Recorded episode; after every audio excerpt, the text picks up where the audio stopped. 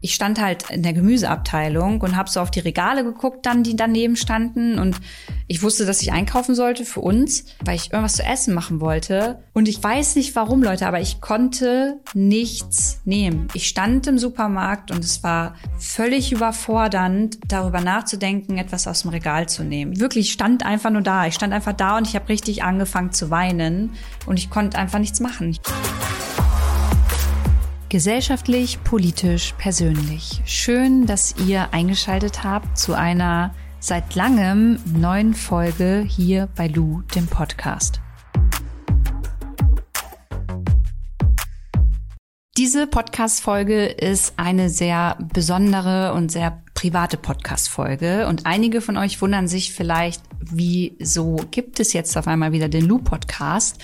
Der war doch die letzten Monate und das letzte halbe Jahr eigentlich komplett weg und Lou wollte doch aufhören. Und ich habe die letzten Tage darüber nachgedacht, auf welcher Plattform es sich für mich am besten anfühlt, um über meine letzten Monate zu sprechen. Und das ist tatsächlich einfach mein Podcast. Und mir gegenüber sitzt mein Freund Markus, den kennt Hallo. ihr von Instagram, Markus Ehrlich. Und ich habe Markus gebeten, mit mir das heute zusammen zu machen, weil ich es irgendwie komisch finde, nur alleine zu erzählen und ich weiß nicht, ob ich das so gut kann und deswegen freue ich mich sehr, dass du heute an meiner Seite bist und wir werden jetzt einfach, glaube ich, die nächste halbe Stunde, ich weiß nicht, wie lange es gehen wird, mhm. darüber sprechen, wie es mir gerade geht, wie es mir ging, ähm, wie es auch dir ging, weil gerade beim Burnout, Depression, sprechen wir natürlich immer über die Betroffenen, aber was ist eigentlich mit denen, die mit den Betroffenen zusammenleben? Mhm. Das bist in dem Fall du. Mhm. Und ja, über diese Dinge wollen wir sprechen. Und wir haben ehrlich gesagt, Leute, gar keinen Leitfaden. Mhm. Wir haben einfach gesagt, wir setzen uns jetzt hin und fangen mal an. Und deswegen mache ich es diesmal andersrum. Ich frage jetzt einfach mal dich, wie es dir gerade geht und wie es dir so die letzten Monate ergangen ist. Also jetzt gerade im Moment geht's mir gut, weil ich es voll schön finde, dass wir diese Podcast-Folge jetzt aufnehmen und dass wir die Dinge, die so sich abgespielt haben in den vergangenen Wochen, mal so Revue passieren lassen können und auch so ein paar Dinge einordnen, weil ich glaube, dass das einige Dinge so ein bisschen aufräumen wird. Und so grundsätzlich geht's mir persönlich ganz gut. Ich komme so durch, aber ich habe ja auch kein Burnout. Deswegen, ähm, ich sehe den Punkt, dass Menschen, die so co-betroffen sind, weil ihre Liebsten irgendwie einen Burnout haben, auch leiden, 100 Prozent, aber ich finde es schon wichtig, dass man erstmal bei den Betroffenen ist und über die Leute redet, die wirklich auch einfach diese Diagnose bekommen haben. Wir können nachher gerne nochmal über mich reden. Ich glaube aber, dass es sehr, sehr viele Menschen äh, da draußen interessiert, wie es dir denn jetzt geht und was du gerade machst und ähm, wie für dich die letzten Monate waren. Deswegen gebe ich die Frage einfach mal eiskalt zurück. Okay, also das war ein super Plan. Ähm, ja, heute, du weißt, ich hatte heute meine Therapiestunde, ich habe mhm. die immer mittwochs. Ähm, heute geht's mir gut, weil sonst würden wir die Podcast-Folge nicht aufnehmen. Ne? Also es, sowas geht nur an Tagen, an denen ich morgen schon aufstehe und weiß, okay, das wird ein ganz guter oder ein ganz okayer Tag und heute ist ein guter Tag. Und das schwankt halt immer. Es gab Phase, in der eigentlich jeder Tag ein beschissener Tag war. Und im Moment kommen auch Tage zurück, an denen ich Freude habe und an denen es mir nicht beschissen geht. Aber um vielleicht so ein bisschen zu erklären, woher das überhaupt rührt und wann das angefangen hat, müssen wir so ein bisschen zurückgehen. Und wir haben zu zweit auch schon darüber gesprochen, Vielleicht kannst du mal ein bisschen erklären, weil ich das nicht selber über mich auch erzählen will, wie du mich kennengelernt hast. Also wie war ich schon drauf und wie voll war mein Kalender, als wir uns kennengelernt haben vor jetzt bald drei Jahren? Also du hattest schon immer viel zu tun und ich habe ja relativ früh auch gemerkt, was dein Alltag so ist und wie du arbeitest, wie du unterwegs bist und was du so machst. Und deswegen hat mich jetzt nicht überrascht, dass eine Frau wie du viel zu tun hat so. Das war mir von Anfang an klar. Ich habe aber das Gefühl, dass es immer mehr geworden ist. Also ich kann schon sagen, dass du immer viel zu tun hattest. Ich würde aber schon auch mir zutrauen zu beurteilen, dass es gerade so im letzten Jahr oder in den letzten anderthalb Jahren viel, viel mehr einfach wurde und es teilweise so war, dass dein ganzer Kalender so voll war, das ist jetzt nicht übertrieben, Leute, dass da wirklich von 8 Uhr bis 21 Uhr Termine drin standen, ohne irgendeine Pause und ohne irgendwie was Zeit zum Essen oder sonst was. Und das ist halt für mich schon unabhängig von jeder Diagnose oder was ein Arzt oder eine Ärztin einem sagt, einfach ein krasses Alarmsignal, wenn du halt einfach merkst, okay, fuck, ich habe nicht eine Minute am Tag für mich selber Zeit oder für meine Beziehung oder für meine Freunde oder für sonst was. Das heißt, unabhängig von allem medizinischen finde ich das schon krass und das war, wenn ich ehrlich bin, auch schon seit wir uns kennen so, nur nicht in der Ausprägung. Mhm. Ja, und darüber hinaus ist es eigentlich seit 2013. Ich bin seit 2013 selbstständig und ähm, habe seitdem auch immer so das Gefühl gehabt, voll durchziehen zu müssen. So und wir gehen vielleicht später noch mal darauf ein, weil dieses immer mehr machen, allen gerecht werden, von allen gemocht werden und so, das kommt auch aus meiner Kindheit und ähm, ich stelle hier heute keine Selbstdiagnose, aber bei so ein paar Dingen weiß ich auch einfach, woher es kommt und ich kann mich noch dran erinnern, dass es eigentlich einmal im Jahr schon vor dir, aber auch mit dir so diesen einen Moment, diese eine Situation immer gab, in der ich vor dir heulend saß, komplett eigentlich zusammengebrochen bin und gesagt habe, ich kann nicht mehr. Ich mhm. muss alles absagen, ich brauche jetzt einfach ein bisschen Zeit für mich, ich mhm. kann nicht mehr. Mhm. Hast du das damals ernst genommen, als, als es mir so ging, oder dachtest du, hey, dann geht's dir schon nach zwei Wochen wieder besser? Also ich will mich jetzt nicht selber loben oder, oder mich irgendwie besser darstellen, als ich bin, aber ich also ich fände, ich wäre ein blöder oder ein schlechter Mensch, wenn ich das nicht ernst nehmen würde und wenn ich nicht, wenn du mir sowas sagst, dann irgendwie alarmiert wäre. Deswegen, als das zum ersten Mal passiert ist, ich weiß noch, das war ein Event, wo du dich total drauf gefreut hast, das war abends und du bist dann da nicht hingegangen und lagst einfach nur im Bett die ganze Zeit und hast geweint und dachte ich mir schon so, oh, krass, das ist äh, auf jeden Fall nicht gut. Um, aber wie du halt richtig gesagt hast, ich hatte immer das Gefühl, wenn du dann diese Pausen hattest, wenn wir dann irgendwie Urlaub gemacht haben oder mal weiß ich nicht, eine Woche irgendwie im Grün waren, dass die Akkus dann wieder voll waren und dass es dann wieder ging. Nur für mich hat sich so angefühlt, als wären diese Phasen dazwischen immer kürzer geworden. Also es wäre es so, dass du den Urlaub regelmäßiger gebraucht hast, um dich von den ganzen Strapazen zu erholen. Aber das ist dann natürlich sofort wieder weiterging, dieses Hamsterrad, wenn der Urlaub vorbei war. Hm. Ja, und ich kann mich auch noch an, was heißt Urlaube? Doch, ein, zwei Urlaube und auch Zeiten mit dir erinnern, in denen ich gesagt habe, hey, ich habe jetzt Urlaub, aber trotzdem mein Laptop immer dabei war hm, und ich immer E-Mails beantwortet ja. habe. Oder ich weiß noch, es ging ja auch ganz viel darum, dann ist da eine Klimakatastrophe passiert oder da hat die AfD wieder Scheiß erzählt. Und ich hatte das Bedürfnis, ich muss dann noch mal einen Beitrag machen mhm. im Urlaub, um ja. darüber zu sprechen, ja. weil das einfach ungerecht ist. Und ich hatte, ja, ich war einfach immer auf On-Modus irgendwie. Mhm. Also ich war immer da und immer präsent. Und wie du schon sagst, ich dachte dann auch, dass diese zwei Wochen mir helfen. Ne? Also hier mal ein bisschen Yoga, da einen grünen Matcha-Tee, gesundes Essen, ein bisschen laufen gehen, bisschen weniger äh, Vorträge halten und unterwegs sein und dann geht das schon. Aber ich habe das halt voll unterschätzt. Und dieses Jahr war es dann ja einfach ganz extrem. Ich habe letztes Jahr neben unserer gemeinsamen Produktionsfirma ja noch die Beratungsagentur gegründet und das hat so ein bisschen daher gerührt, dass ich immer so oft gehört habe, Lu als Content Creatorin, ähm, du bist voll privilegiert und machst gar nichts den ganzen Tag und Influencer sein ist ja kein Beruf. Und mich hat das immer so verletzt, dass ich schon immer diesen Drang danach hatte, noch was anderes zu machen. Also mhm. mich unabhängig von diesem Content Creator sein, mhm. was ich mir nie speziell ausgesucht habe, sondern es irgendwie 2013 einfach geworden bin, mhm. weil da die Zeit da war. Ähm, ich wollte schon immer noch irgendwie was anderes machen. Der Online-Shop bei Naturalu, ähm, das Fitnessfestival damals, das ich gemacht habe und jetzt halt die Beratungsagentur. Und Dieb und Deutlich. Dieb und Deutlich, Moderation. Genau, ja. genau. Also all diese Dinge. Ich habe immer mehr Projekte nebenbei gemacht, Vorträge gehalten, Beratungen gemacht. Die Moderation bei Dieb und Deutlich, das war das Größte für mich, weil ich mhm. das Gefühl hatte, hey, jetzt nimmt man mich ernst. Ich darf ja. jetzt eine Sendung moderieren ja. mit Aminata zusammen und endlich nimmt man mich ernst und ich kann zeigen, was ich noch drauf habe. Ja. Und das war einfach zu viel irgendwann. Und mhm. ich habe so viel Geld auch in die Beratungsagentur reingesteckt, so viel Zeit, so viel Leidenschaft, aber auch so viel Schmerz, dass ich gar nicht mehr gemerkt habe, wie schlecht es mir eigentlich ging. Und ich würde sagen, wir haben uns auch dieses Jahr viel gestritten deswegen. Auf jeden Fall, stimmt. Aber eine Frage, und zwar, würdest du sagen, dass dieses ich mache immer mehr und ich will immer allen beweisen, dass ich mehr kann als nur, nur in Anführungsstrichen Content Creatorin sein, daher rührt, dass du das den Leuten wirklich beweisen willst?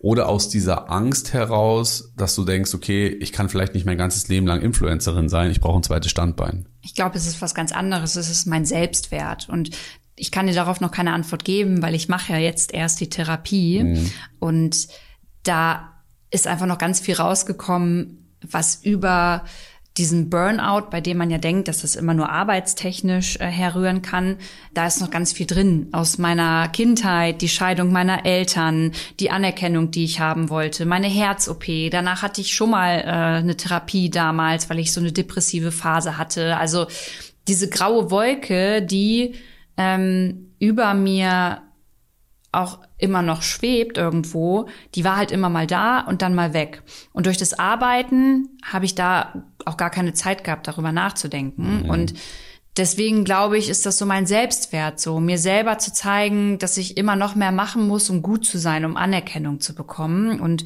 ja, so war es ja auch. Und dieses Jahr war dann irgendwie total extrem. Ich weiß nicht, kannst du dich noch an eine Situation erinnern, wo wir uns krass deswegen gestritten haben?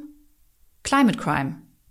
Mhm. Climate Crime ist eigentlich, und ich finde, da können wir auch ehrlich drüber reden. Climate Crime ist unser Herzprojekt. Absolut. Ähm, glaube, man darf so viel spoilern, als dass wir sagen können, ähm, das soll weitergehen auf jeden Fall. Aber Climate Crime war für uns alle voll herausfordernd ja. ähm, und nicht mal so easy going. Und ich weiß noch, dass ähm, du wusstest, dass ich sau viel zu tun habe nebenbei mit Dieb und Deutlich und hier einen Vortrag halten und da eine Kooperation umsetzen. Und dann saßen wir schon das ein oder andere Mal abends um elf irgendwie im Schlafzimmer, um eine Folge aufzunehmen. Das ist ja auch mal passiert.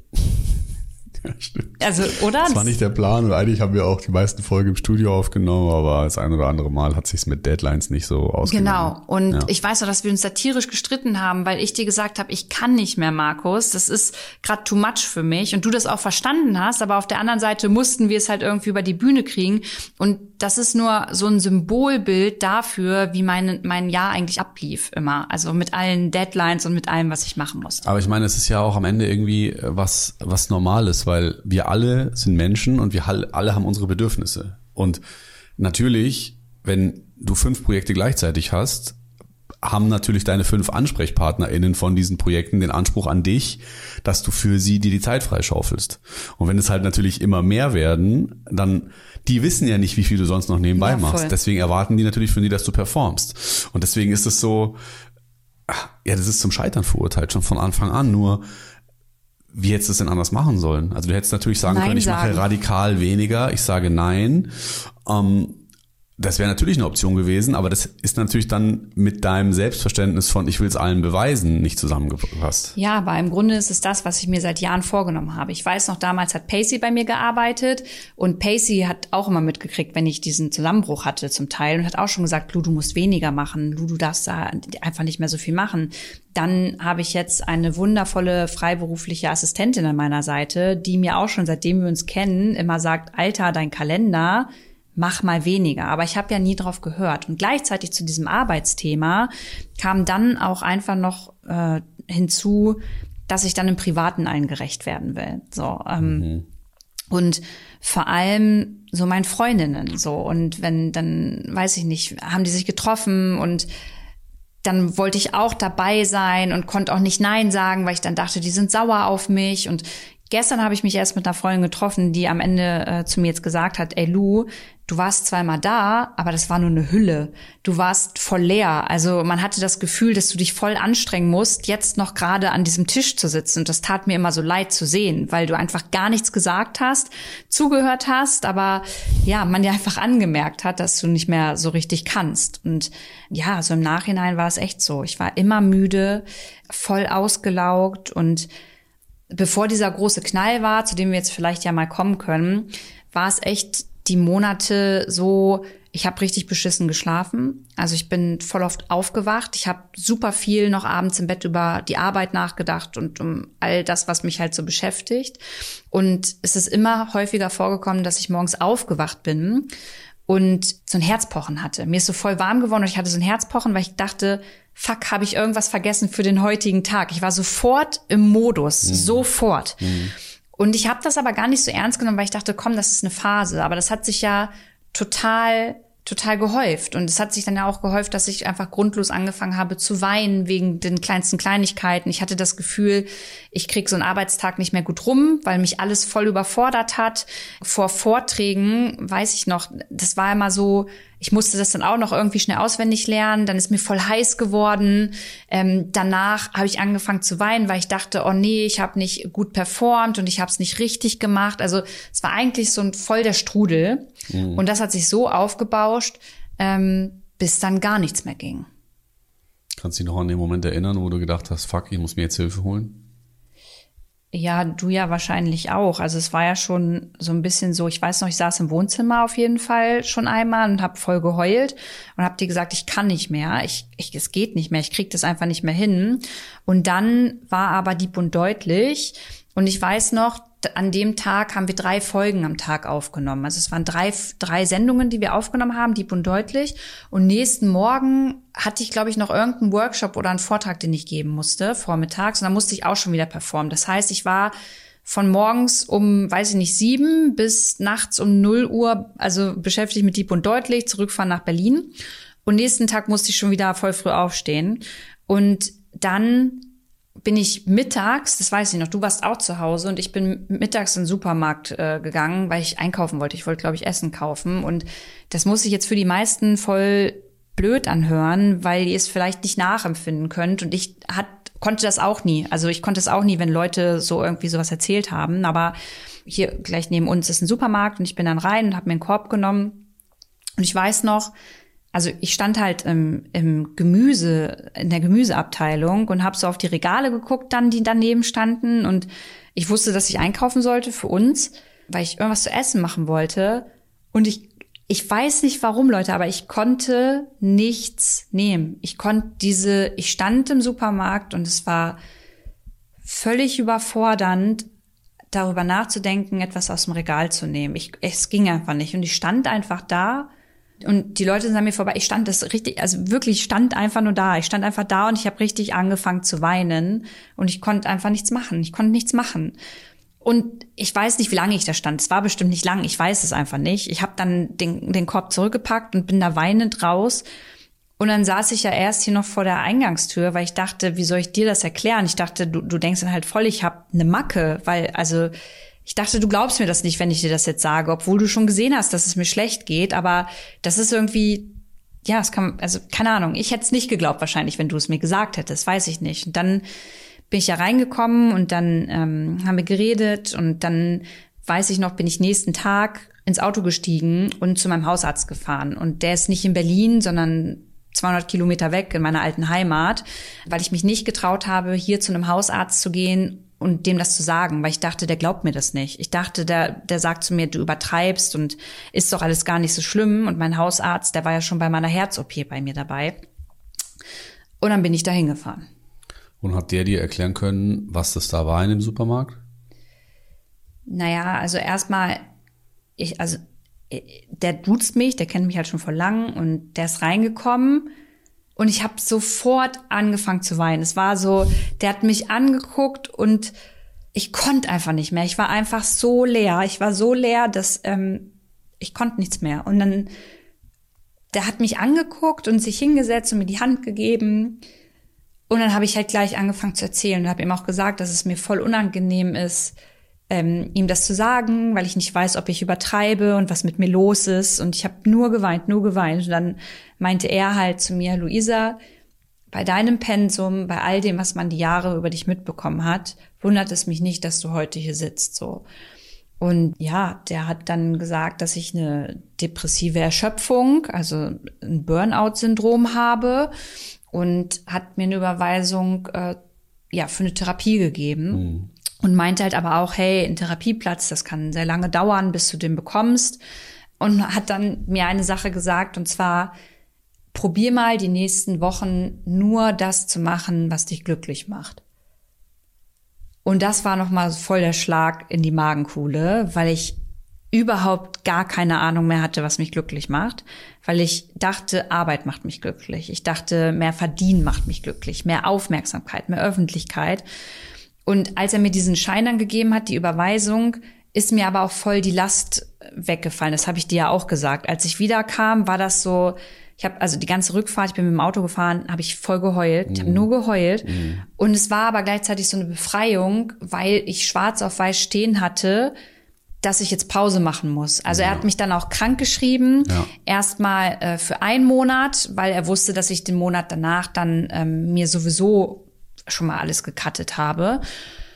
Und für mich war es dann nicht mehr schwierig, all meinen Geschäftspartnern zu sagen, ich kann nicht mehr, es geht nicht mehr, ich brauche jetzt eine Pause, weil ich hatte schwarz auf weiß. Es war nicht nur Kopfschmerzen, sondern ich konnte sagen, hey, ich kann nicht mehr und ihr dürft auch nicht böse auf mich sein, sondern ihr müsst es jetzt akzeptieren. Das war für mich voll wichtig. Aber es ist halt auch schon ganz schön krass, dass ich meine, du erzählst gerade, du stehst im Supermarkt und hast äh, damit zu tun, dass du nicht mal weißt, was du kaufen sollst und denkst dann trotzdem, dass es sein könnte, dass Menschen denken, du übertreibst. Also ich finde, das ist, das macht so, das macht mich voll betroffen, weil ich so denke, was musste noch passieren, dass man einem glaubt, dass es einem schlecht geht? ich kann dir auch nicht sagen, warum ich das habe. Das war auch bei meiner Therapie jetzt eine Sache, die ich meiner Therapeutin immer, also schon öfter gefragt habe. Und zwar, bitte sagen Sie mir, wenn ich gerade übertreibe. Bitte sagen Sie mir, wenn ich diesen Platz hier gerade nicht verdient habe. Weil, mhm. also wir müssen vielleicht nochmal einen Schritt zurückgehen, weil wir wollen ja auch, oder ich will ja euch mitnehmen und euch erstmal sagen, wie es mir dann ging. Also die Wochen danach ging es mir super beschissen. Also ich, ich weiß noch, Markus, ich habe hier immer auf dem Balkon gesessen den ganzen Tag eigentlich immer geweint und dann auf die Tomaten geguckt so. Und du musstest halt arbeiten auch nebenbei und du bist dann arbeiten gegangen und wenn du wiederkamst, saß ich immer noch auf dem Balkon und habe mhm. äh, geweint. Und ein kleines Ritual war dann irgendwie bei uns, dass du mich rausgehieft hast und wir wenigstens eine Runde spazieren gegangen sind hier bei uns um den äh, See. Und da dann immer so kleine äh, so eine Schwanfamilie äh, war. Und dann haben wir uns hingesetzt und so die Insta, die Insta-Follower und Followerinnen werden sich erinnern, das äh, sind die berühmten Schwäne, die ihr das eine oder andere Mal schon in ja, der Story gesehen habt. Genau. Wir haben quasi vom Schlüpfen bis zum jetzigen äh, Zeitpunkt alles mitbekommen, wie die gewachsen sind, weil wir so oft um diesen See gelaufen sind. Und es tat mir auch gut. Ich wollte auch nicht von irgendwem erkannt werden. Ich hatte mein Handy nicht dabei. Das weiß ich, ich habe alles zu Hause gelassen. Ich wollte nur mit dir da lang gehen. Und so gingen die Tage dann irgendwie vorbei. Ich habe nichts gemacht. Ich habe mich nicht mehr bei Freunden gemeldet. Ich habe alles abgesagt, was ich absagen konnte und brauchte einfach so einen kompletten Cut tatsächlich. Also ich, ich kann das ganz schlecht beschreiben, Leute, aber ich war einfach leer, so richtig, richtig, richtig, richtig leer. Und äh, Leute, wir haben ja kein Skript oder so, deswegen frage ich einfach rein, was mir gerade einfällt. Und mich interessiert, und vielleicht ja auch noch ein paar andere Leute da draußen, wie haben denn die Leute reagiert in deinem Umfeld? Du hast es gerade gesagt, du hattest die Legitimation, deinen ganzen GeschäftspartnerInnen zu sagen, so, hey, ich bin raus, ich bin krankgeschrieben, ich kann nicht. Und die waren alle verständnisvoll. Aber wie war es denn im privaten Umfeld? Ja, im privaten Umfeld haben eigentlich alle dasselbe gesagt, nämlich, dass es nur eine Frage der Zeit war. Also es hat, es war niemand, der sich gewundert hat. Und das hat irgendwie mich dann wieder gewundert kurz, weil ich dachte, krass, irgendwie haben es dann doch alle kommen mhm. sehen und ich habe es einfach selber ignoriert. Also ja, im Privaten war das normal, also war das normal, dass das jetzt kam irgendwie für alle. Ich frage das deswegen, weil du kriegst ja oft mal gerne Shit für Dinge, die du machst und äh, wirst kritisiert von Leuten. Aber ich habe ja auch mitbekommen, dass du diesen Post gemacht hast, in dem du dich quasi abgemeldet hast und gesagt hast, du Leute, ich bin jetzt erstmal raus. Und ich habe natürlich, weil ich das oft mache, die Kommentare darunter gelesen und ich habe mir gedacht, krass, wie schön es ist, diese ganzen tollen, empowernden, mutigen Nachrichten zu lesen. Nicht mutig, ermutigend, sorry. Um, und also mir hat es total das gute Gefühl gegeben und ich hätte mich gefreut, wenn es dir das auch hätte geben können, aber na zu dem Zeitpunkt habe ich es ja nicht gelesen. Genau, das ist nämlich ich der Punkt. Ich habe das gelesen und dachte mir so krass, die Leute sind voll an deiner Seite und die steht total hinter dir. Und du hast es aber gleichzeitig nicht mitbekommen. Nee, ich habe das nicht gelesen. Ich, ich konnte gar nichts lesen, Leute. Also wirklich, es ging einfach gar nichts. Ich weiß auch, dass dann so ein, zwei Medien haben dann irgendwie Artikel über mich geschrieben mhm. und so. Ich habe nirgendwo ein Interview gegeben oder sowas. Das haben die dann alles nur aus, den, aus dem Post gemacht und aus dem, was sie hatten.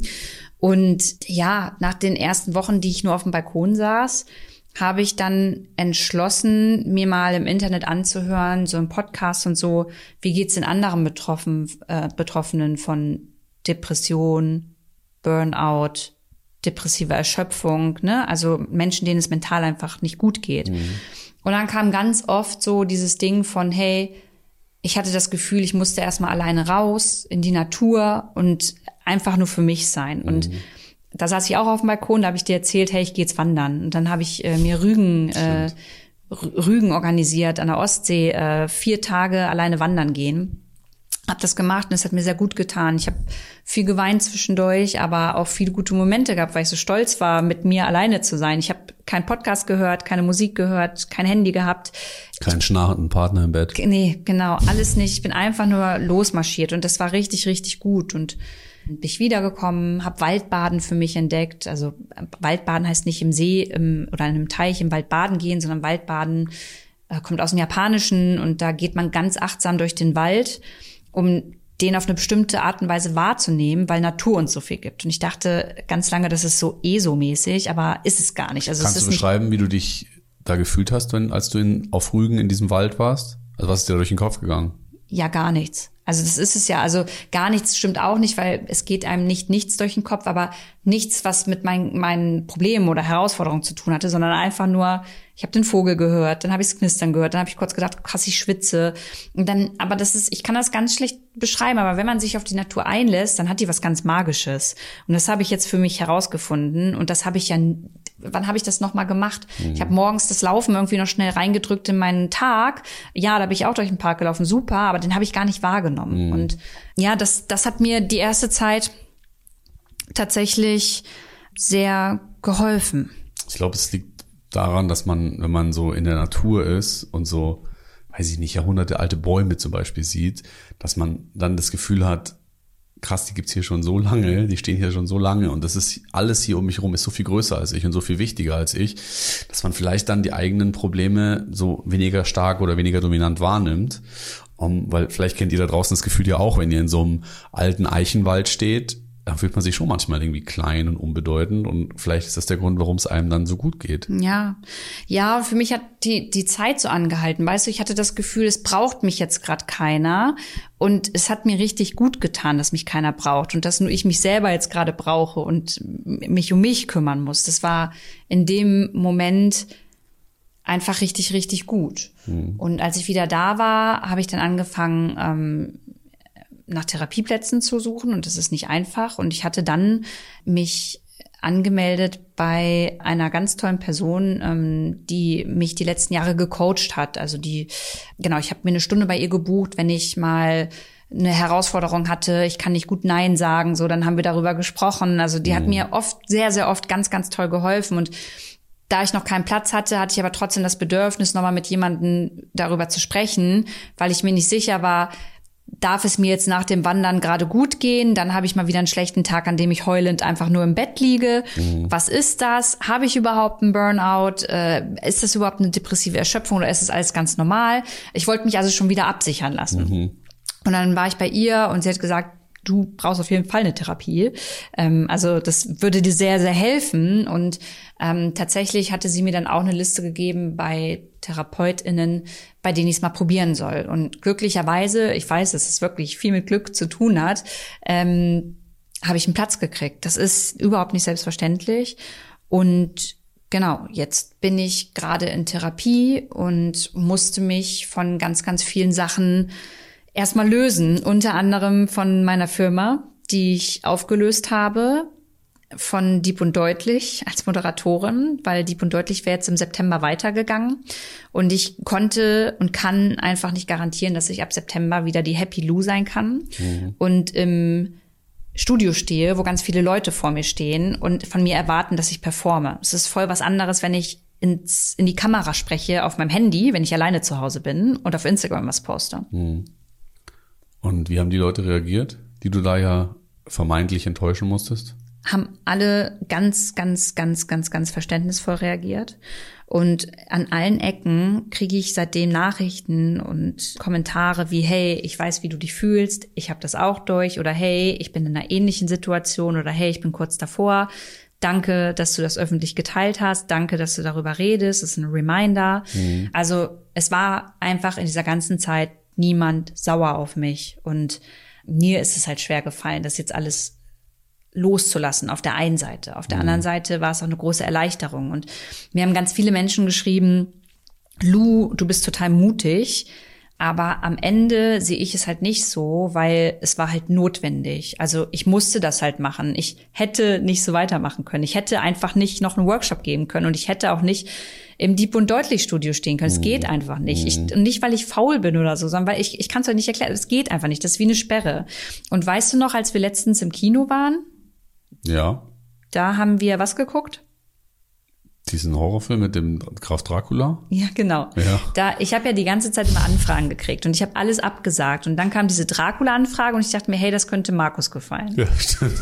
Und Hat mir war, auch sehr gefallen. Genau, und da waren wir eingeladen. Und dann dachte ich, komm, dann ist das vielleicht das erste Event oder das erste, was, was ich mal wieder mitmache. Und dann waren wir da und ich habe sofort gemerkt, dass diese ganzen Leute um mich herum äh, waren und dann auch da dieser kleine rote Teppich da war und so. Ich habe voll angefangen zu schwitzen. Ich habe schon, mein Herz hat schon wieder gepocht mhm. und ich habe richtig gemerkt, dass ich noch nicht bereit bin, unter Menschen wieder zu sein. Ich, weil ich einfach nicht reden wollte. Ich wollte nicht mhm. reden und mit keinem ja. da sein und am liebsten hätte ich den Hintereingang benutzt und ich habe dir dann ja auch ein bisschen ruppig gesagt, ich will hier nicht lang, weißt du noch? Dann sind wir schnell ins Kino und ich habe dich dann wieder rausgeschickt. Leute, aber es ist jetzt auch nicht so, dass wir immer, wenn wir ins Kino gehen, über den roten Teppich normalerweise laufen Nein. und da fotografiert werden. Nein. nicht, dass ihr eine falsche Vorstellung von unserem Leben habt, aber in diesem Fall sind wir tatsächlich so möglichst weit rum um die Menschentraube gegangen und haben uns äh, still und heimlich in ja. den Kinosaal verkrümelt. Das ist ja auch nur, wenn wir zur Premiere irgendwie sind. Nicht falsch verstehen, ja. Aber gut, dass du es nochmal mit erwähnst. Und daran habe ich äh, gemerkt, dass ich einfach noch nicht so weit bin. Und ich bin in vielen Dingen noch nicht so weit. Und ich kann auch gerade nicht so krass, krass an Arbeit denken. Und gleichzeitig als Selbstständige muss ich es aber auch ab einem bestimmten Zeitpunkt. Ja. Ich kriege kein Krankengeld. Ich musste meiner Mitarbeiterin kündigen. Ich habe noch meine Versicherung zu bezahlen und so. Aber ich werde auf jeden Fall nie wieder die alte Lou sein können, weil ich das Gefühl habe, dass meine kleine Seele das noch nicht noch mal so mitmachen würde mit dem ganzen Terminkalender. Du hast jetzt gerade gesagt, dass das nicht mutig war aus deiner Sicht, sondern notwendig. Aber Leute, die immer wieder sagen, dass sie das als sehr mutig empfunden haben, was du da gemacht hast. Und was mich total überrascht ist, wie viele Leute sich mit dir solidarisieren und die jetzt eben schreiben so, hey, mir geht's genauso mhm. oder meine Freundin oder mein Freund oder, also es gibt ja wahnsinnig viele Menschen da draußen offensichtlich, die einen ähnlichen Struggle haben wie du und du hast nun mal diese Reichweite und du hast nun mal diese Strahlkraft. Und für mich persönlich, ich meine, ich bin natürlich befangen, weil ich dein größter Fan bin, aber ich dachte mir so, wow, da wird gerade ein Thema sichtbar, was wir immer noch viel zu sehr unter den Teppich kehren sonst. Mhm. Und das finde ich wahnsinnig wichtig. Deswegen finde ich es schon mutig, weil du hast ja dich hingestellt, du hast dich nackig gemacht, du hast Schwäche gezeigt und du hast gesagt, Leute, bis hierhin und nicht weiter, ich kann nicht mehr. Und ich glaube, die Welt hier wäre ein besserer Ort, wenn mehr Leute das machen würden. Ja. Wenn mehr Leute aufhören würden, die Fäden gerade so zusammenzuhalten, dass nichts, äh, nicht alles die Bachgasse runtergeht, ja. sondern ehrlich für sich selber einstehen und sagen, hey, ich kann jetzt einfach nicht mehr und ich brauche jetzt Hilfe. Ja, aber du weißt gleichzeitig, dass ich auch voll viel darüber nachgedacht habe, ob und wie ich das kommuniziere, weil ja, weil du wieder Angst hast, dass Leute dir vorwerfen können, dass du daraus Profit schlägst. Genau. Und das ist ja schon wieder der nächste Fehler. Ja, genau. Aber das ist ja schon mein ganzes Leben so, dass Leute sagen, dass ich Dinge nur für die Kamera tue. Und es hat mir auch jemand geschrieben, ja, jetzt läuft's wohl nicht mehr so gut und deswegen ist es jetzt ein neues Thema. Und das hat mich so verletzt, weil ich so dachte, Alter, es lief ehrlicherweise eher zu gut und am liebsten hätte ich das auch noch so weiter wahrscheinlich gemacht. Ich äh, habe nicht umsonst so viel Kohle in eine neue Firma reingesteckt und so. Oder eine andere Person, die, keine Ahnung, das war ein Mental Coach, die hat mir geschrieben, ja, äh, du kannst gar keinen Burnout haben, nach zwei Monaten kann man gar nicht geheilt sein. Und dann dachte ich mir so, ich habe auch nie gesagt, dass ich geheilt bin, mhm. aber es ist doch in Ordnung, wenn ich entscheide für mich, dass es mir so gut geht, dass ich darüber sprechen kann. Und du weißt selber wahrscheinlich am besten ja, wie mein Alltag gerade aussieht, nämlich dass ich voll darauf achte, wie viel bin ich am Handy, bin ich überhaupt am Handy, wann poste ich was. Ich poste nie was, was ich am selben Tag gerade irgendwie aufnehme. Ich lasse mir sau viel Zeit. Also ich gehe ja gerade rein meinen Rhythmus so zurück und es gibt ja leider immer wieder Tage, an denen es mir auch nicht so gut geht. Ja, also wie du halt sagst, es ist nicht jeder Tag gleich und ich glaube, das ist ein Zeichen dafür, dass es jetzt noch nicht die Heilung ist und dass du jetzt nicht wieder super toll hergestellt bist und dass du nie wieder die Alte sein wirst, das glaube ich tatsächlich auch. Aber ich glaube, wichtig ist eben, dass man, also ich persönlich finde es wahnsinnig mutig, ich nehme jetzt auch das Wort, dass du das gemacht hast und ich bin ganz doll stolz auf dich, dass du dir das getraut hast, weil ich mir gut vorstellen kann, dass es eben nicht selbstverständlich ist, vor allem wenn man so viele Jahre lang immer unter Strom gestanden hat, dann sich so selber bewusst den Stecker zu ziehen und zu sagen, so, ich investiere jetzt diese Zeit in mich und ich werde jetzt gesund und ich hole mir die Hilfe, die ich brauche. Das finde ich wahnsinnig mutig und ich kann dir nur sagen, ich werde da auf jeden Fall immer hinter dir stehen und dich supporten und äh, ja, versuchen da zu sein. Gleichzeitig denke ich schon viel darüber nach, über diese Geschichte von wegen so, jo, jetzt versucht sie diese psychische Erkrankung zu ihrem USP zu machen und damit mhm. wieder Geld zu verdienen. Und mir persönlich tut es halt immer voll weh, weil ich ja weiß, wie du bist und wie du arbeitest und was du alles absagst. Und du hättest ja 10, 12, 15 Interviews geben können zu dem Thema und hast das halt nicht gemacht. Und ich ärgere mich dann immer so, weil ich immer so denke, die Leute sehen immer nur das, was du tust, aber das, was du nicht tust, kriegt gar keiner mit. Mhm. All die Kooperationen in den all den Jahren, die so viel Kohle gebracht hätten, die du nicht gemacht hast, weil diese Brand nicht zu deinen Werten gepasst hat. All die Interviews, die du nicht gegeben hast und so weiter. Und dann, ich werde immer so wütend. Ich denke mir immer so, da sind Leute so, die sitzen zu Hause und urteilen einfach so über dich. Die urteilen über dich und äh, denken, okay, das ist eine Influencerin und die ist so und so und blasen es dann auch noch so ins Internet. Und dann um es zu Ende zu bringen, du hast jetzt gerade zwei Nachrichten zitiert, wo Leute dir Scheiße geschrieben haben, aber keine einzige von den ganzen Nachrichten, ja, die stimmt. mega schöne Sachen geschrieben haben. Ja. Und das ist, glaube ich, das, wo ich finde, sollten, dass wir sollten alle insgesamt mehr den Fokus auf die positiven Dinge legen und auf die Leute, die einen supporten und die einem irgendwie helfen und die für einen da sind und die an einen glauben und nicht an die zwei Miesepeter innen in dem Fall, äh, die die so klugscheißer Nachrichten ja. schreiben. Und ich denke halt immer so, Mann, lass doch die Lu einfach leben. Ich meine, du tust doch keinem weh. Du machst einfach dein Ding und du gehst deinen Weg und du bist damit halt erfolgreich. Mein Gott, so what, das sind andere Leute auch. Ja, ja, du hast schon recht. Und gleichzeitig ist es ja erwiesen, dass man dreimal mehr den negativen Nachrichten Beachtung schenkt als den vielen positiven. Und ja, du hast es eigentlich schön zusammengefasst. Ich habe Leute die letzten Wochen, das ist so krass. Ich habe Interviewanfragen gekriegt für, weiß ich nicht, eine Reportage darüber, ob ich hier ein Exklusivinterview geben möchte. Ich habe eine Anfrage bekommen, ob ich ein, äh, jetzt, jetzt in diesem Augenblick ein Buch über meine Erkrankung schreiben möchte. Kooperationsanfragen im Bereich Mental Health gekriegt, wo ich mir so dachte, Alter, ich bin gar nicht wirklich gesund. Was fragt ihr mich hier so? Und das, das hätte mir viel Kohle gebracht, aber da geht's mir um meine Gesundheit. Und vielleicht noch eine Sache zu diesem zum USP machen. Ich glaube, dass alles im Leben passiert, weil sich etwas verändert in einem Leben. Und weißt du noch damals das Thema Nachhaltigkeit? Das war ein Jahr vor Luisa Neubauer. Ich wusste nicht, dass das so ein krasses das war Thema ein wird. ein Jahr vor Greta, Greta Thunberg. Thunberg. Ja, genau. Ich wusste nicht, dass das ein krasses Thema wird. Ich hatte es einfach privat bei mir, diese Veränderung, weil ich einen Moment hatte. Und ich habe es dann einfach öffentlich gemacht. Und ich habe mir diesen Zusammenbruch und diese Auszeit nicht gewünscht. Glaubt mir, es wäre alles einfacher gewesen, wäre das nicht der Fall. Es, da, da wäre ganz viel einfach besser gewesen zwischen uns, finanziell, beruflich. Es wäre alles einfach. Ich war ja auf einem steigenden Ast so. Und jetzt sag, aufsteigen. aufsteigen. Also eigentlich sind die meisten Leute immer auf dem absteigenden Ast, aber ich glaube, einen aufsteigenden Ast gibt's auch. Okay. Und ja, jetzt muss ich mich halt suchen so. Und was ich schon gemerkt habe, dass zum Beispiel Waldbaden mir Spaß macht. Also warum soll ich dann nicht mich da weiterbilden und mal überlegen, ob das nicht auch für andere Menschen cool sein kann, im Wald zu baden quasi. Oder ich habe mich mit dem Thema Stress auseinandergesetzt, aber ohne Druck auf meine Art und Weise. Da gab es eine Weiterbildung von der IHK. Es hat mir Sicherheit gegeben zu verstehen, woher kommt das, dass ich so reagiert habe, wie ich reagiert habe? Was hat das in meinem Körper gemacht? Das hat mhm. mir Sicherheit gegeben. Mhm. Da sind andere anders. Andere Menschen sagen vielleicht, ey, ich kann gar nichts gerade. Mir hat es Sicherheit gegeben. Und das ist vielleicht auch, das möchte ich ganz kurz noch sagen dazu. Diese Krankheiten, die sind ganz also die, die können ganz individuell für jeden mhm. Menschen ablaufen ja. und man darf nicht darüber urteilen. Das ist einfach nicht cool so und keiner ich hoffe zumindest, keiner denkt sich sowas aus, weil das ist einfach eine schlimme Zeit, die man da hat und schlimme Gedanken und schlimme Emotionen und was ich damit jetzt mache und wie sich mein Leben verändert, das weiß ich jetzt noch nicht zu 100 mhm. Prozent. Du weißt ja selber, ich, ich, ja ich, kann es genau und das würde mich auch voll unter Druck setzen. Mhm. Mhm.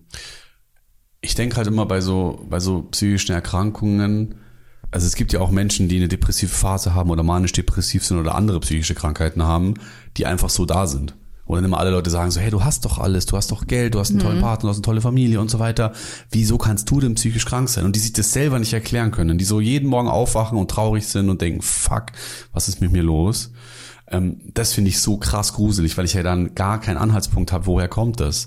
Bei so einem Burnout kann man ja zumindest die Vermutung anstellen zu sagen, es liegt halt oft an einem Trigger wie eine extreme Überarbeitung zum Beispiel. Und es gibt mir dann sozusagen als Außenstehender oder wenn ich da jetzt so von außen drauf blicke, die Sicherheit zu wissen, okay, das ist das Problem. Und wenn ich daran jetzt arbeite und mein Leben sozusagen in geruhigere Bahnen leite, dann wird es vielleicht auch wieder besser. Hm, aber das dazu kann, muss ich eine Sache kurz sagen. oder siehst du das anders? Ich muss dazu eine Sache kurz sagen, weil also viele gehen davon aus, dass ein Burnout nur von der Arbeit kommt. Das ist aber nicht unbedingt Mhm. immer so. Und gleichzeitig kann es auch sein, dass Menschen, die einen Burnout haben, danach Depressionen bekommen. Mhm. So. Oder ich weiß gar nicht, ob es andersrum auch geht, aber es ist ein Trugschluss zu sagen, dass ein Burnout bedeutet, man muss einfach weniger arbeiten. Nee, weil dieser weil- Stress kann ja auch aus allen anderen Genau, Facetten meistens liegt sein. noch halt ja. voll viel dahinter und ich mache eine Therapie mit einer Tiefenpsychologin so. Da geht's ja nicht darum, mein Timetable hinzukriegen, Ja. sondern jetzt ganz viel aufzuarbeiten, was ich immer noch nicht verarbeitet habe. Und du weißt, dass ich sehr viel nicht verarbeitet Mhm. habe und sich das in meinen Glaubenssätzen und in meinem Selbstwert halt voll widerspiegelt. So. Und jetzt sind wir nun mal ja auch beide keine Psychologen. Genau, das müssen wir voll wir dazu auch sagen, Nicht, genau. Sollten wir jetzt auch nicht so Genau. da küchenpsychologisch irgendwie wichtig. darüber fachsimpeln, was jetzt wie, Richtig. welches Krankheitsbild ist. Das will ich mir auch gar nicht anmaßen. Ich denke mir halt nur für mich so, immer wenn etwas passiert, wo ich mir nicht erklären kann, warum es so ist, macht es mir extrem Angst. Und wenn ich halt so Handwerkszeug kriege, wo ich weiß, okay, daran kann ich so und so arbeiten, gibt's mir so ein bisschen mehr Sicherheit. Aber das ist voll schwierig bei psychischen Erkrankungen. Klar, das, und klar. deswegen muss man sich da Hilfe holen, und zwar professionelle Ja, Hilfe. ja. Und das ist keine Schwäche. Das ist äh, keine Schwäche. Das ist eine große Stärke. Und viele Menschen haben aber immer noch Angst davor, das zuzugeben, weil sie dann Angst vor doofen Kommentaren haben, wie, ja, geh mal richtig arbeiten oder du übertreibst und äh, jetzt willst du nur ein bisschen chillen und was weiß ich. Da, es gibt die gemeinsten Kommentare. ich habe auch Stress. Genau, Ja. richtig, genau. Und mir ist es einfach ein Anliegen, auch in dieser Folge uns alle nochmal dafür zu sensibilisieren. Ich habe das schon immer ernst genommen, weil ich weiß, wie es mir auch in meiner depressiven Phase nach meiner Herz-OP ging.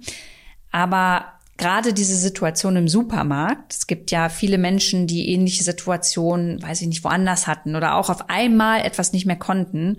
Und das konnte ich mir nie vorstellen. Ich dachte wirklich eine Zeit lang, und es tut mir voll leid, dass ich das jetzt sage, aber das, das, das war so. Ich dachte, die übertreiben irgendwie. Das kann, ich kann mir das einfach nicht vorstellen. Und jetzt, wo ich selber in dieser Situation war, kann ich wirklich sagen, nie wieder würde ich so einen Gedanken haben.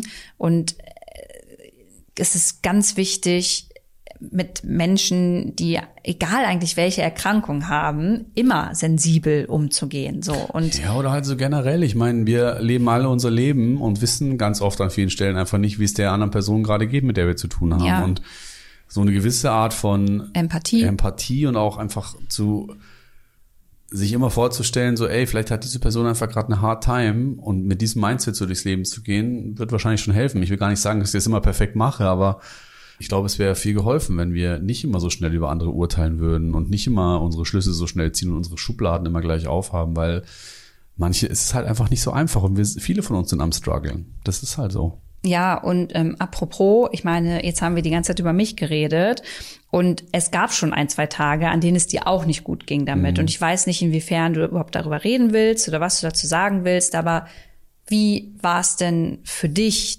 diese ganze Situation mitzumachen oder Ja, scheiße. durchzumachen? Ja, scheiße natürlich. Es ist ja in erster Linie mal so, dass du permanent dabei zusiehst, wie ein Mensch, den du liebst, krass leidet und wie es dem krass schlecht geht. Und ähm, das ist natürlich kein schönes Gefühl. Also ich musste ja oft dabei zusehen, wie du ins Leere gestarrt hast und wie du nicht aus dem Bett gekommen bist und all diese Struggles hattest. Und das tut in erster Linie erstmal wahnsinnig weh. Das ist Punkt eins.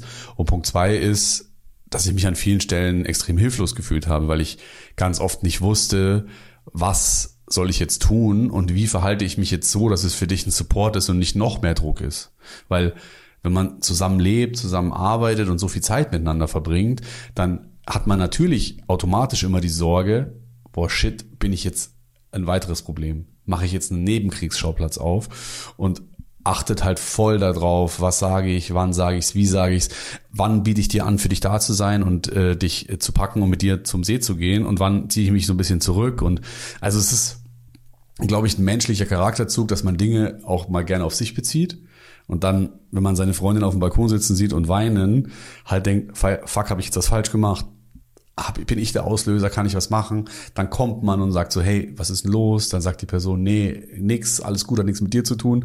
Und dann liegst du halt nachts wach und überlegst halt, du denkst so, scheiße, ey, was mache ich denn jetzt? Wie, wie kann ich helfen? Und ich glaube, wenn ich es mit einem Wort zusammenfassen müsste, würde ich es machtlos nennen.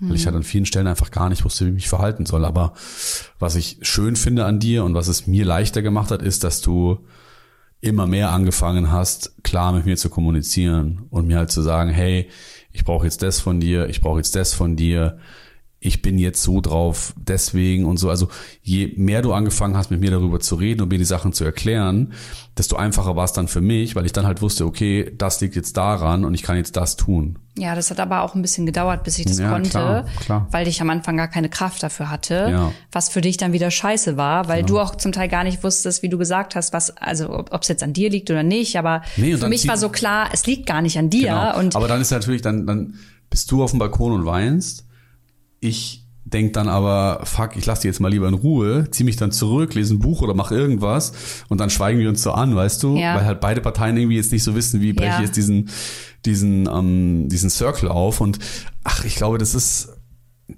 Es ist ganz viel Kommunikation am ja. Ende, aber auch, also nicht nur, denn manchmal hat man nicht die Kraft zu kommunizieren und am Anfang hatte ich das nicht und das haben auch bestimmt andere nicht und so doof sich das anhört, da es dann auch so wie du es gemacht hast, dann einfach diese Hard Time mit durchgehen und sich immer wieder klar zu machen, es liegt jetzt nicht an mir und ich bin da, wenn die Person mich braucht. Ich glaube, das ist halt ganz, ja, ganz, ganz wichtig, weil, also da haben wir uns ja dann auch manchmal zusätzlich dazu einfach noch auch gestritten, was ja auch ja. normal ist, weil das ja auch das Beziehungsleben irgendwie.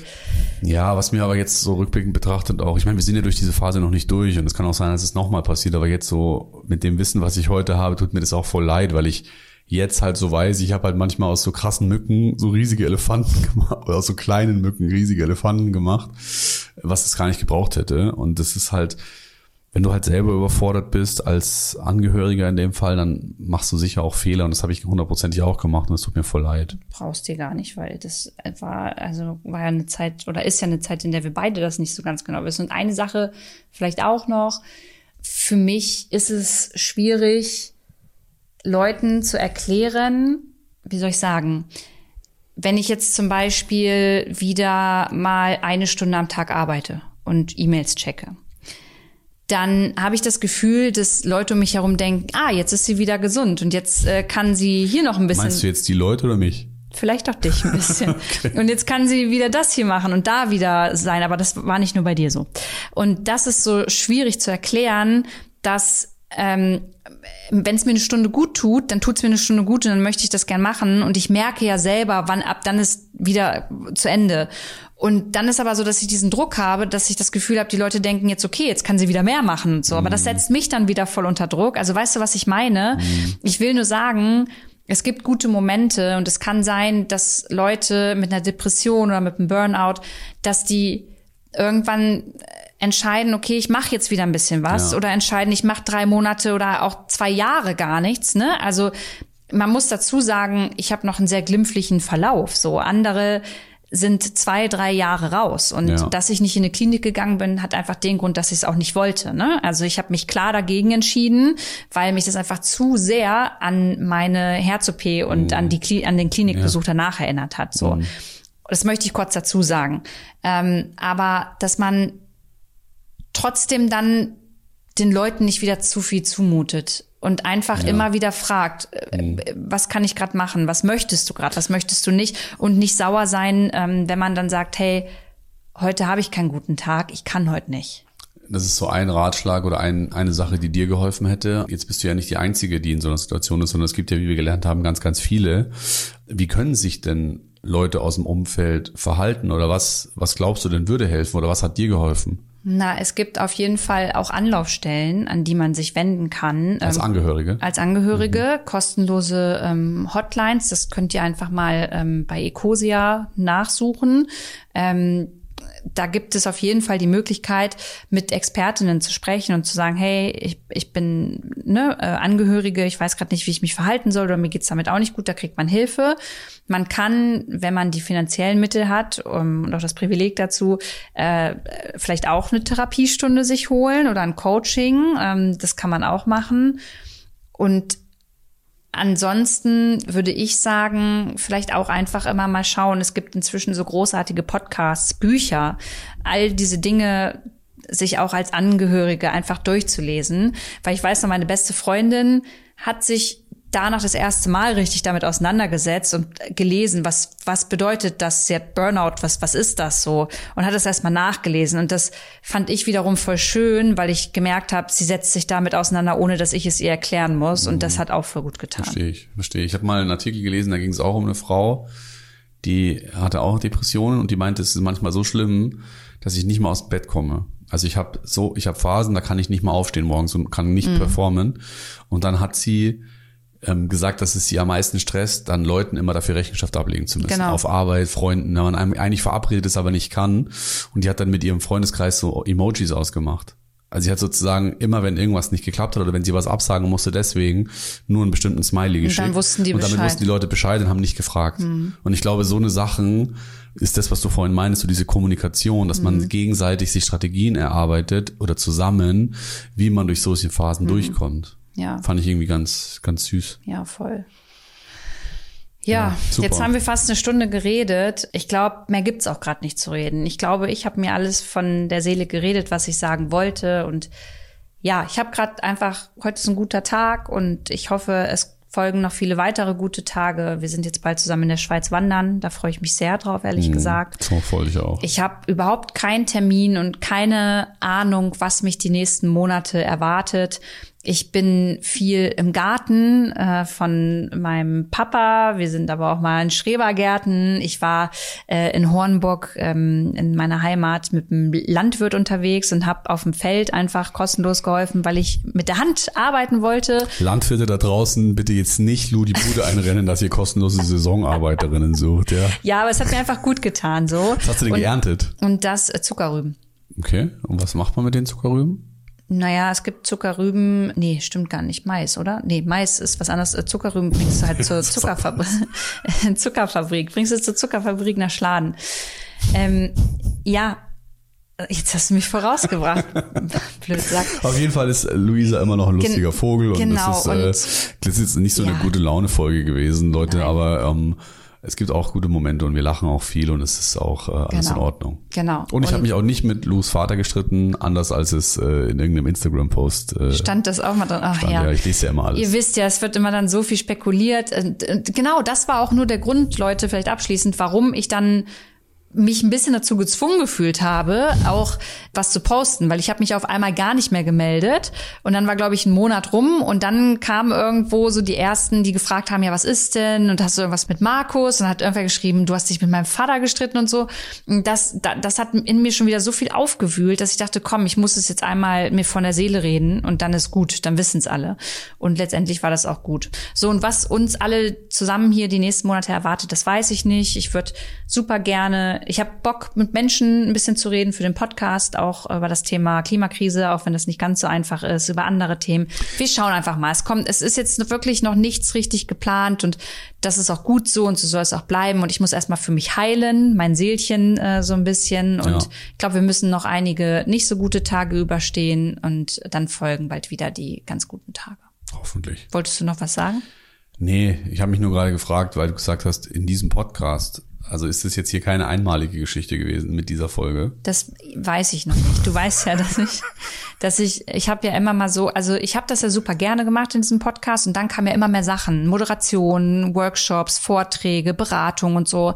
Und da hat es mir auch keinen Spaß gemacht, weil ich es immer noch, reingedrückt habe. Aber ich habe damals mit dem Lou-Podcast angefangen, weil ich gerne mit Menschen rede wir gucken einfach mal. Aber mir war erstmal diese Folge jetzt wichtig mit dir. No pressure. Ich äh, und ich freue mich, wenn du mich in deinen Podcast einlädst. Ich freue mich genau, auch. Genau, und ich lade dich ja jetzt auch zum Italiener ein.